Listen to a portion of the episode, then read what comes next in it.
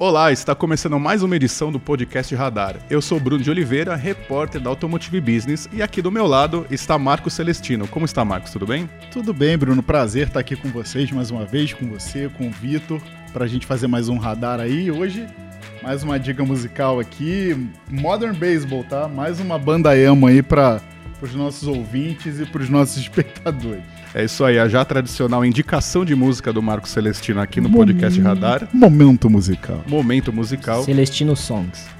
E aqui ao meu lado esquerdo está Vitor Matsubara. Tudo bom, Vitor? Como vai? Tudo bem, Bruno? Prazer estar aqui com você, com o Marcos. Então hoje a gente tem um tema bem interessante para discutir, né? É isso aí, Vitor. E nessa edição do podcast Radar, nós vamos falar sobre demanda por veículos no Brasil e os seus reflexos na produção de veículos já, a gente já começa a ver por aí montadoras alegando que estão ajustando a sua produção em função de uma baixa demanda. Então, aumenta o volume aí do seu tocador de podcast, chega com a gente vamos discutir esse assunto. Bora lá depois da vinheta.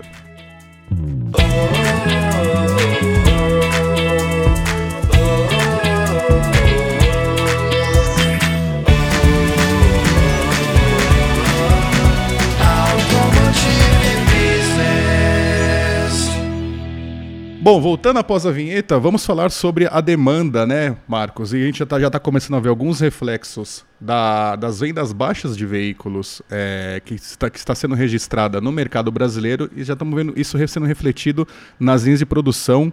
Parte das montadoras que fizeram algum tipo de anúncio né, de ajuste de produção alegou que, estão, que está fazendo esses ajustes por causa da demanda, né? Então tá tendo um ajuste aí. Se a gente está vendendo menos, então consequentemente vamos produzir menos, né? É, você acha que isso tende a se agravar daqui para frente ou o mercado, se é que existe essa possibilidade de ter alguma forma de, no curto prazo pelo menos, voltar a um patamar no qual as montadoras possam produzir mais? Essa pergunta é, é, é, difícil, complicada essa, mas eu acredito que sim, Bruno. Acredito que esse ano ainda Embora as montadoras, né, a gente tem que pegar aí, vamos lá, vamos citar aí, né, Chevrolet, Hyundai, Mercedes, a Scania também anunciou Scania recentemente. Também, e Volkswagen, né? Isso. Que, que, anunciaram férias coletivas e paralisações e, em suas unidades, né? Em suas unidades fabris. Todas alegam escassez de semicondutores e, e, e outros pormenores, enfim, a gente sabe que no caso a razão mesmo é, é, é alta, é excesso de estoque. Mas eu acredito que assim essa demanda, essa baixa demanda, ela não vai perdurar é, até o fim do ano. Posso estar redondamente enganado, mas conversando com algumas, com algumas pessoas né, da área, né, do setor, todas elas dizem que realmente pelo menos por hora, essa situação no primeiro semestre ela vai se, se, se recuperar, né? E as fabricantes vão retomar aí suas, suas atividades normalmente. A demanda, por conseguinte, vai aumentar também. É, principalmente se a gente pegar a, a Chevrolet, né? Que é uma, uma montadora aí que, que sofreu um bocado no ano passado, né? Por conta realmente aí no, no, no, caso da Chevrolet no ano passado e em 2021 também por escassez mesmo de semicondutores, né? Acabou tendo, tendo aí seus, seus números de vendas prejudicados, né? Perdeu liderança com, com o Onix aí na seara de, de, de automóveis, né?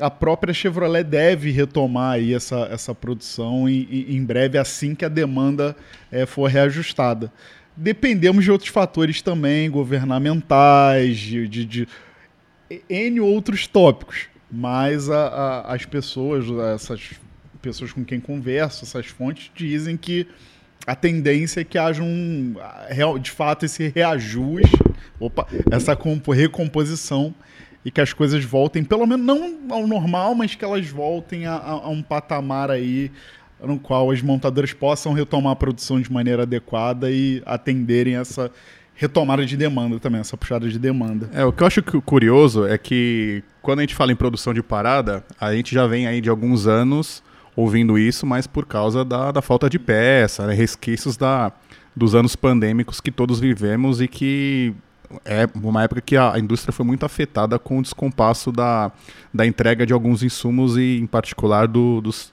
famigerados chips, né? Que até hoje é bom que se diga, está é, interrompendo a produção. Mas o que eu acho curioso é que dessa vez está aparecendo um segundo fator e um fator que as montadoras, elas, de alguma forma, elas estão com as mãos amarradas, né? Elas não conseguem controlar, por exemplo, taxa de juros, né, uma coisa que, que foge da, da alçada delas. Elas não conseguem lidar, por exemplo, também com queda na renda do consumidor brasileiro médio, que é outro fator também que, que influencia na demanda. Mas como você falou, e eu também faço coro a, a, a você, algumas fontes que eu tenho conversado aí nos últimos, nas últimas semanas, até para produzir os conteúdos aqui para B, eles têm falado que em algum momento do ano isso vai se equalizar, vão conseguir é, se restabelecer a produção de, é, de acordo com uma demanda maior, né? Aí eu queria falar agora com o Vitor, que é, é, um, é o nosso repórter que está muito presente em, em, lançamentos né, das montadoras. É bom a gente lembrar que lançamento é algo que puxa muito venda, né? É. Eu queria ouvir do Vitor o que ele tem visto nessas, nesses lançamentos que ele tem participado em termos de, de, de termômetro comercial, né? O que, que as montadoras estão dizendo é, diante desses lançamentos e também frente a um mercado que não aparentemente não parece que está tão aquecido, né? É, Bruno, embora não tenha uma tendência, um padrão, a maior parte das montadoras elas meio que ignoram isso, né? Pelo menos na ocasião dos lançamentos, né? Até porque né, você não vai fazer um, um lançamento, apresentar um produto inteiramente novo e falar, olha, estamos com um problema de produção aqui, talvez não venda tanto por causa de demanda ou qualquer coisa do tipo, né? É, mas é curioso, né? Porque tem tantos lançamentos como já tiveram nos outros anos, talvez com exceção de 2020, que teve um ritmo menor por motivos pandêmicos, né? E não tem demanda, né?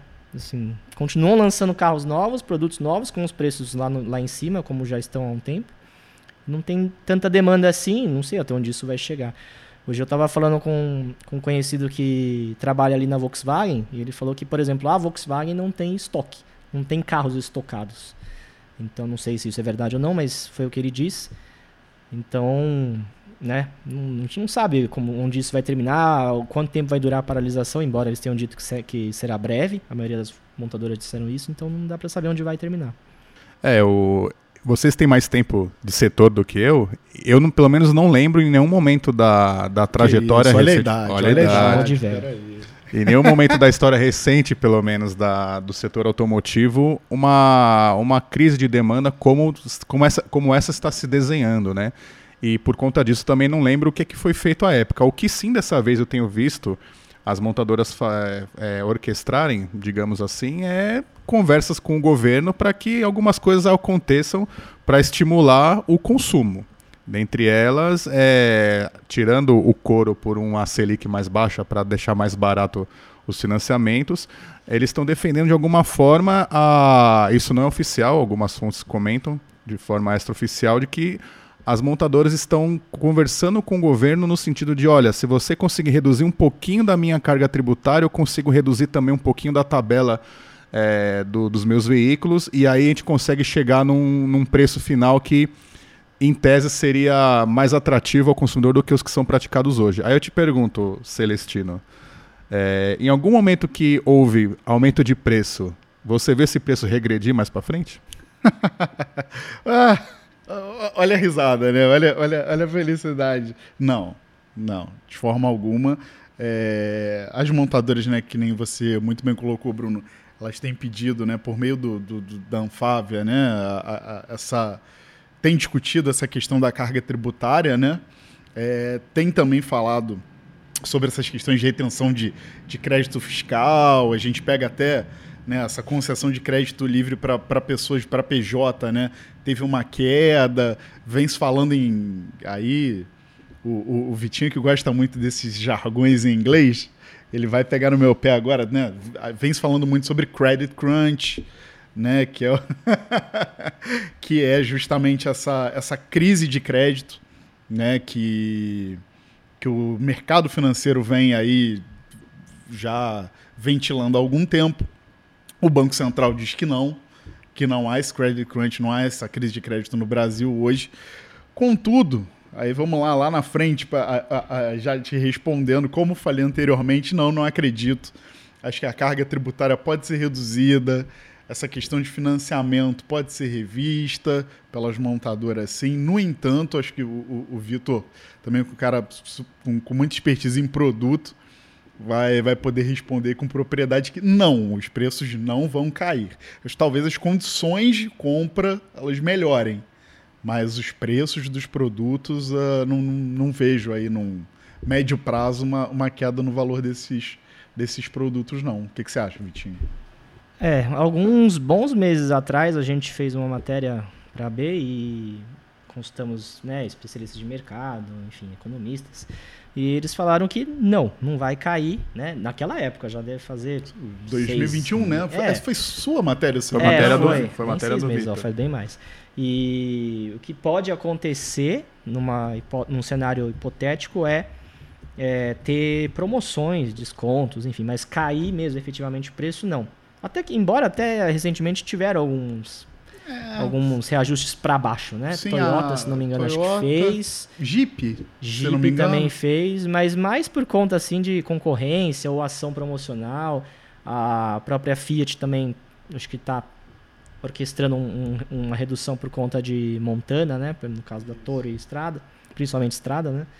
É, mas não vai cair, né? Assim, é muito improvável, eu diria quase impossível que isso aconteça. É, a GWM, inclusive, desculpa, Bruno, a GWM também agora, é, recentemente, anunciou também a manutenção dos preços de, de pré-venda né, do, do Raval H6, que era uma coisa também que a gente estava esperando até que eles não fossem né, fazê-lo, fossem aumentar esses, esses valores, mas mantiveram para o Raval H6, né, tanto para as opções plugin quanto para outra opção mais barata, né? Então, é, como só como o Vitinho muito bem colocou, acredito que realmente essas promoções, essas condições, esses movimentos para você atacar ali um, um rival, isso realmente é, fatalmente vai acontecer, mas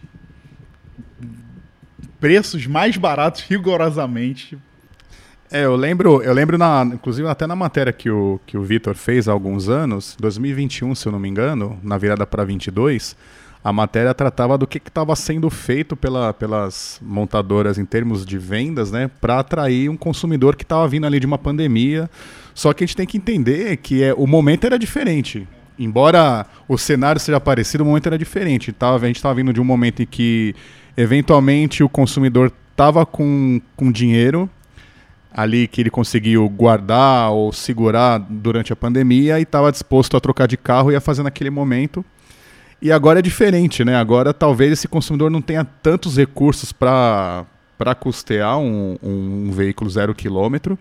E eu lembro que naquele momento, dentre as promoções que eram oferecidas, tinha tanque cheio, uhum. tinha IPVA pago com antecedência, entre outras coisas. Uma outra coisa que tinha também era o alongamento de parcela de prestação.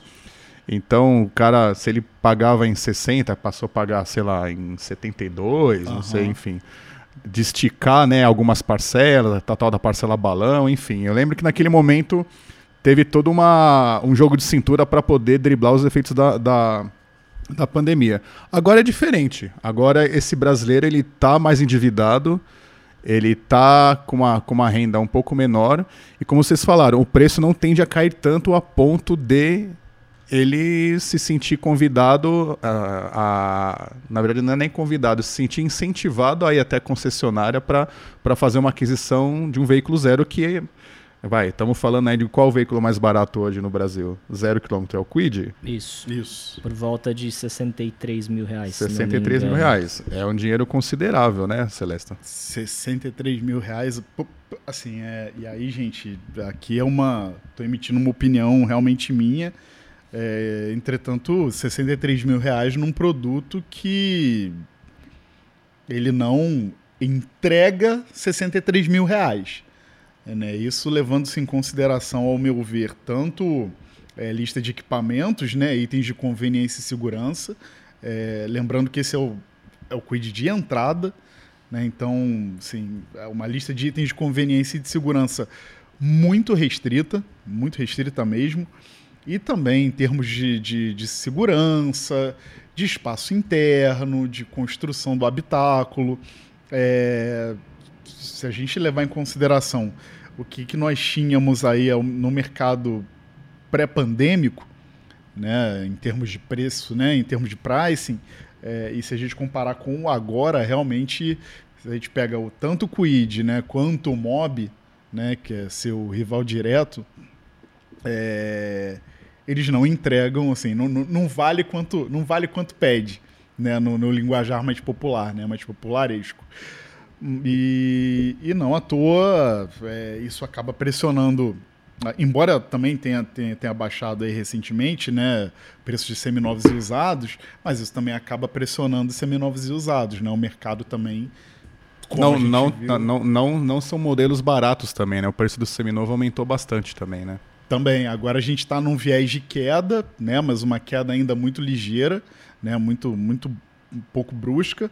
Mas esses preços também de, de usados e seminovos foram muito pressionados. Então o consumidor ele fica realmente é, achacado, né? E a frota também acaba tendendo a envelhecer. Né, que também é outro debate que pode até ficar para um, um radar pra futuro um próximo, aí. É. Né? A minha, a minha dúvida, né? Eu acho que essa também é a dúvida de muita gente, é, é a seguinte: será que a, as montadoras têm margem de manobra suficiente para mexer em preço a ponto de fazer com que o consumidor fala, opa, esse preço aí eu pago? O que, é que você acha, Vitinho? Acho difícil, né? Assim, acho que mas na realidade depende um pouco do segmento, do, enfim, da proposta do veículo, da situação no mercado, né? A gente pode lembrar, por exemplo, do Compass 4xE, Compass híbrido, né? Compass híbrido. falar Compass híbrido. Né? Compass híbrido. Que custava, se não me engano, 349.900, alguma coisa assim. E ele tava com um desconto, acho que talvez Celeste ou você até lembre, mas eu não lembro de cabeça exatamente, mas era algo em torno de 60 mil reais. Então, de muito, muito caro, ele só tava caro. Muito caro, talvez, né? Porque ainda tava 200 e alguma coisa, né? Então, mas é uma exceção, assim, é difícil, né? Você vê o Commander, eu vi numa propaganda anteontem ou ontem, que ele tá também com uns 30 mil reais de desconto. Commander Limited, que é a versão, né, de... É, de entrada, né? Mas é uma das versões mais baratas do Commander, né? Mas acho que são exceções, né? É, mas chama a atenção que o desconto está acontecendo justamente numa... Num numa faixa de produto ligada a uma, uma certa, um certo perfil de consumo que, não, entre aspas, não tem tanta crise, né? Exatamente, né? A gente, é, a gente remete aí a, vamos aí ficar na, permanecer na música, a, onde o rico cada vez fica mais rico e o pobre cada vez fica mais pobre. Estamos nessa situação né, muito bem evidenciada. Agora me fugiu o nome desse grupo de, de As axé. Meninas. As meninas, exatamente né? E, e, de fato é uma, uma, grande, uma grande crítica e acontece isso. São, pro, são produtos que estão numa prateleira acima e esse consumidor ele não é afetado, né? Ele, é, ele é, ou ele não é afetado, ou ele é muito pouco afetado por uma crise econômica. Né? Então é o momento realmente no qual ele pode se aproveitar. Ele quer adquirir, por exemplo, um Commander, né? como, como o Vitor muito bem colocou, com um ótimo desconto de 60 mil reais, que ele pode usar ainda para fazer uma viagem para Europa ou para fazer alguma comprar uns euros e, e, fazer um mochilão, enfim. Investir, esse, né? Investir também, também enfim, ele pode usar esse capital em, em, outras coisas, né? E aí, só voltando a essa a questão, né, que as montadoras alegam, peguei aqui um PVC automotivo, é, são dados da Auto Forecast Solutions, né, que eles sempre soltam né, a, a questão da, das mudanças, né, das nuances na produção com relação a microchips, né, escassez de, de componentes, né. Peguei aqui os últimos dados, né, da, da última semana e a América do Sul ela segue inalterada, né, na semana da, na, não, peguei aqui da semana na verdade do, do dia 19, mas enfim, seguem inalterados os números, é, a projeção de veículos que não vão ser feitos por escassez de, de componentes é de 121.900 aqui na América do Sul. Né, muito distinto, né, um número bem, bem distinto com relação ao que, a, que aconteceu no ano passado em 2021. Né? Então, fica aqui também essa dúvida: poxa, você tem que atribuir tudo à escassez de, de, de componentes? É. É difícil, né, a gente comprar essa, esse discurso, né? É, 100% não dá, e eu também percebo que de alguma forma daqui para frente muita coisa vai ser colocada na conta dos semicondutores, quando na realidade existem outros fatores também, como agora está escancarado aí no caso a demanda, as montadoras já afirmam, né, e vem a público afirmar que a demanda está afetando a produção delas. Mas uma coisa que é curiosa também a respeito da, dos descontos na, na alta gama, não é porque algum maldoso pode pensar, né? Nossa, as montadoras só gostam de quem tem 300 mil reais para comprar um veículo, né? Acho que não é bem por aí. Acho que o que acontece é a priorização da venda de um modelo que tem a maior margem para a montadora, né? Então vamos supor, vamos pegar no caso a Volkswagen. A Volkswagen eventualmente ela chutando, tá? Não é, não é oficial isso. Eventualmente ela tem uma margem maior vendendo o T-Cross ou Nivus, vamos dizer assim, né? Por que, que ela daria desconto no Virtus? Exato, né? exato. É, são veículos com ticket médio mais elevado, nesse muito bem Embora colocou. o Virtus seja um lançamento agora, né? É. Enfim. É. O, o, Virtus, inclusive, que, que veio com. Se a gente falar de produto, né? Veio com preço até que me surpreendeu positivamente. Né? Eles acho que montaram muito bem a escada ali, mas isso também é, é, é, é pano para outra manga. Mas se você pegar realmente esses produtos de prateleira mais elevada, né, que, que oferecem à montadora uma margem maior, o ticket médio mais elevado, é, você pode oferecer, né? Você tem essa você tem essa margem de redistribuição que você pode oferecer um desconto numa boa, sem ter quaisquer tipos de problemas né, no futuro. E você tem esses veículos, por exemplo, como, perdão, como Virtus, que você pode negociar muito facilmente com, com frotistas, né? Até inclusive nós tivemos, eu e o Vitor tivemos lá na, no lançamento desse produto e a Volkswagen já dizia que ela já tinha muitos pedidos frotistas, né, especificamente, mais especificamente locadoras, né, pelo veículo. Então, eles conseguem trabalhar muito bem, né, nessas duas searas, principalmente Volkswagen, Chevrolet e, e, e Olha, olha eu aqui, minha cabeça ia citar Ford. Também. Estelantes, exatamente. Eu ia citar Ford porque, né, consciente coletivo. É, a Ford não tem mais produção não no tem, local. Pois... Mas a Stellantis, né, como um todo, a Chevrolet, né, a General Motors e a, a, a, a Volkswagen tem muita capacidade para fazer isso, né? Ah, sem dúvida. Bom, encerramos aqui essa, esse bloco sobre o preço, né? Sobre, na verdade, sobre o que as montadoras podem fazer é, para tentar vender mais e, e, eventualmente voltar a produzir mais. Passando esse assunto preço, agora eu queria falar num outro ponto que talvez é, esteja ao alcance das montadoras e eu queria discutir ele com vocês, que é a volta dos modelos de entrada. Já, já, já, já tem alguns interlocutores no mercado falando que as montadoras estariam dispostas a a tirar alguns itens de alguns modelos de alguns veículos para que eles possam ficar eventualmente mais acessíveis. Celesta, se você não viu em nenhum momento o preço que subiu voltar ao patamar que estava antes, você já viu em algum momento as montadoras retirar itens para o carro ficar mais barato? É, isso a gente viu agora recentemente com essa escassez de, de componentes.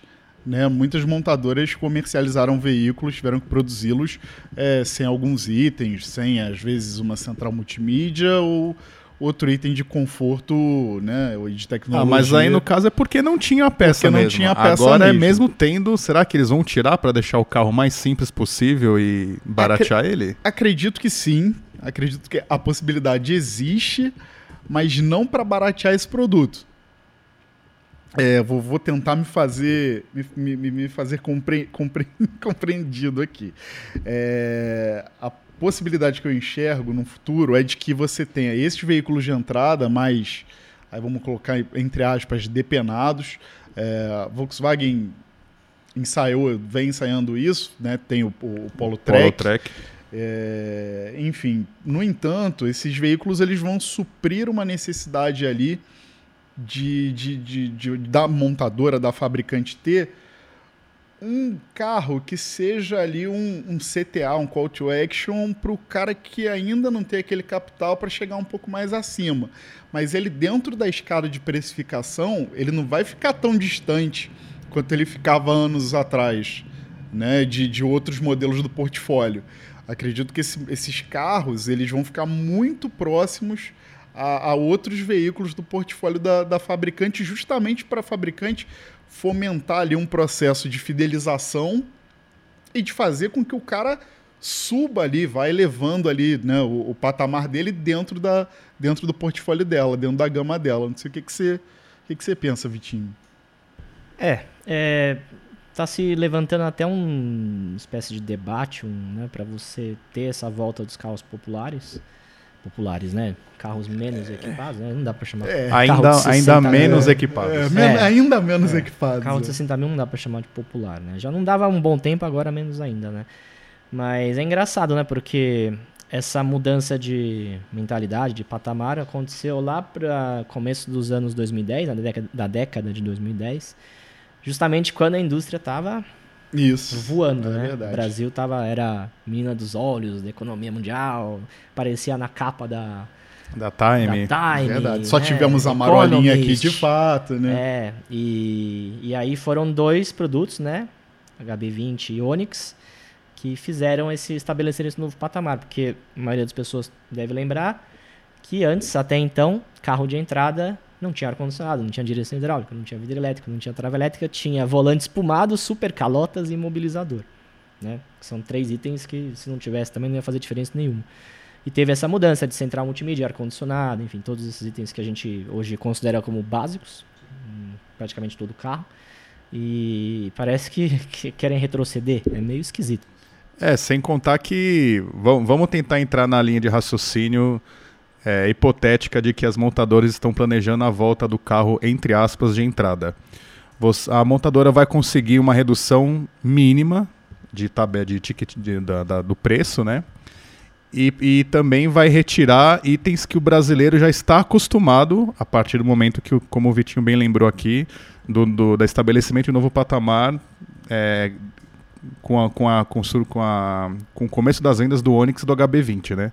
Será que não vai criar uma, uma percepção é, distorcida no, na cabeça do consumidor? Tipo assim, olha, eu, eu ainda vou continuar pagando muito e o carro tá, tá perdendo uhum. recursos, né? Faz, né? faz total sentido, faz total sentido. Saiu uma pesquisa também, isso é, isso é legal puxar, se eu não me engano, da Consumoteca, é, é, agora essa na, na, semana que nós estamos gravando aqui o radar, é, de que a geração Z ela não prima tanto pelo pelo ESG em si, pela agenda em si, mas pela qualidade do produto. Então, se a gente pegar aí essa geração Z que vai, vai se tornar fatalmente é, é, a grande massa consumidora aí daqui a alguns anos, será que ela vai querer comprar um carro que não tenha absolutamente, não tenha uma central multimídia, uma geração que já, já nasceu, né, é, é nativa, né, com, com, com, com É uma telas, geração que precisa de tela, né? Precisa de tela, Sim. então será que ela vai querer comprar um carro sem uma central multimídia e pagando um preço muito parecido ali dentro da escada, né, dentro do, do portfólio, né?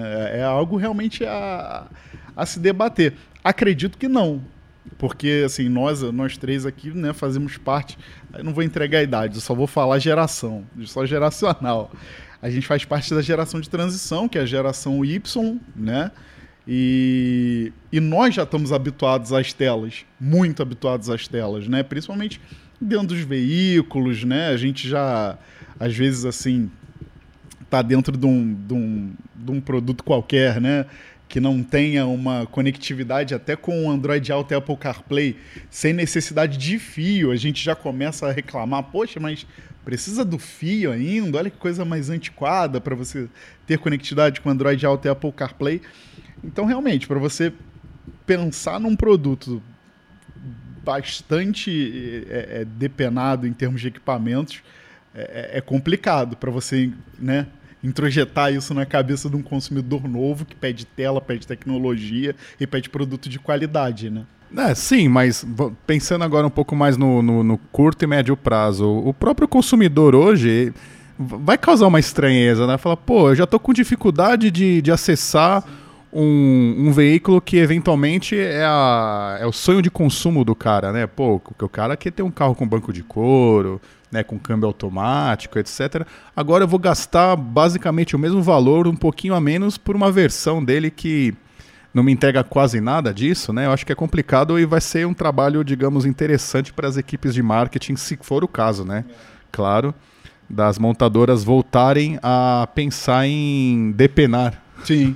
Aí, aí o, os, os recursos no, do veículo. Aí fica muito no achismo, assim, né? Acho que esses depenados, eles atenderiam muito melhor a, a frotistas mesmo, as pessoas jurídicas, né, que compram em grandes volumes. E é bom falar que é hoje um dos principais clientes das montadoras, para não, não dizer que é o principal, né, pelos volumes que, que garantem para as fabricantes. Né? Exato, e, e, e, essas grandes locadoras, por conta do, do, dos grandes volumes, elas têm um custo de aquisição que, assim, eles pode não, pode não dar uma margem tão interessante para a montadora, mas aí vamos para o popularesco de novo, segura a peteca, né? Então, talvez esses veículos aí de entrada, esses bem entre aspas populares, atendam a esses frotistas, né? Esses grandes clientes, né? Sim. Agora, para a gente já ir aqui para a parte final do, dessa edição do, do, Radar Podcast, ainda um pouquinho nessa atuada do preço, né? Do, da volta, da hipotética volta dos veículos de entrada, é, o que eu queria falar com vocês é o seguinte: as montadoras, elas apostaram no momento certo em abandonar esses modelos de entrada e já partir para modelos um pouco mais caros como os SUVs? Caramba, Vitinho, é sua. Toma, essa é sua. Eu só arremato. vou, vou, vou, é vou, vou reformular a pergunta.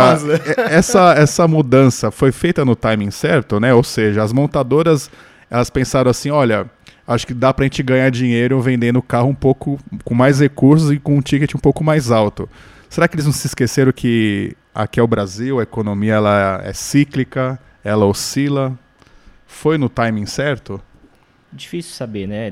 eu acho que na verdade depende muito da, da empresa, da estratégia, do desempenho, né? É, a gente pode citar de cara talvez a Ford, que deixou foi uma coisa mais uma reformulação mais profunda, né? Deixou de fazer carro no Brasil, não vende mais modelos abaixo de 100 mil reais. O modelo mais barato hoje, se não me engano, custa por volta de 200 mil, talvez um pouco mais que até. é a Maverick ou Bronco? Que é a Ranger. A Ranger? Um dos Ranger. dois, é, é. Que é trazida da Argentina, né? Mas não é, tá muito longe de ser um carro acessível, né? Mas em compensação, né, vende muito menos. Se não me engano, a participação de mercado dela hoje é tão pequena, né, em relação ao que era antes, pelo menos, que fez ela cair para abaixo do décimo lugar, né? Tá atrás até de Peugeot, Citroën, que são marcas grandes, né? Mas estavam no momento ruim, estão em ascensão, mas estão no momento ruim. Então, é, mas eles se dizem muito satisfeitos. Também não vou é, falar que não estão satisfeitos. Né? Afirmam mas... que voltou para o lucro, né? Uma, uma, operação que dava prejuízo voltou a ser lucrativa, né? Exatamente. E Renault também está indo não para esse caminho de não fazer carro no Brasil, que fique bem claro, mas está indo para esse caminho que você falou de é, investir em produtos com maior ticket médio, que dão mais rentabilidade. Né? O Quid está aí porque já estava, né? Acho que não vale a pena tirar, e ele ainda, queira ou não, ele vende bem, então ele responde com uma boa parte dos lucros. Mas os produtos futuros vão ser o mais barato, fora o Quid, claro, é Duster, Captur, se ainda continuar em linha, e futuramente outros produtos mais caros, importados, elétricos, híbridos, enfim. Então, talvez seja uma estratégia boa. Não para a economia do Brasil, não considerando o cenário atual, mas para a montadora talvez seja um pouco menos sofrido num ambiente que está crítico. Né? Sim, e mas Celeste, uma montadora que abandona modelos de entrada não deveria estar tá reclamando de demanda, né? Pois é. volume. Pois é. Por quê, né? Por que reclama-se de volume, né? Existem alguns casos de montadoras que vêm reclamando de, de, demanda, ah, baixa demanda, temos uma baixa demanda, por isso nós, né, nós estamos aqui concedendo é, esse período de férias coletivas, né? Bom, é, a, a Mercedes-Benz é, é, um, é, um, Fugindo um pouco aí do segmento de automóveis, um pouco né? do segmento de automóveis, aí você com, com muito mais expertise nessa, nessa área aí, você a Mercedes-Benz não, não, tem um volume tão assim absurdo para justificar um volume, desculpa, uma demanda tão elevada para justificar um, umas férias coletivas, né? Imagina. É, pois é. No caso do, dos, dos, veículos comerciais, dos pesados, né? Até bem lembrado da, por você. É, não só a Mercedes-Benz, como a Scania veio a público também afirmar que ia reduzir jornada de trabalho, ia promover demissões, porque a demanda ela está enfraquecida. É um caso um pouco diferente, porque daí tem a transição do Euro 5 para o Euro 6, e isso aí já provoca antecipação de compra, ou seja, todo mundo já comprou lá atrás na Fenatran e agora fica uma certa estiagem.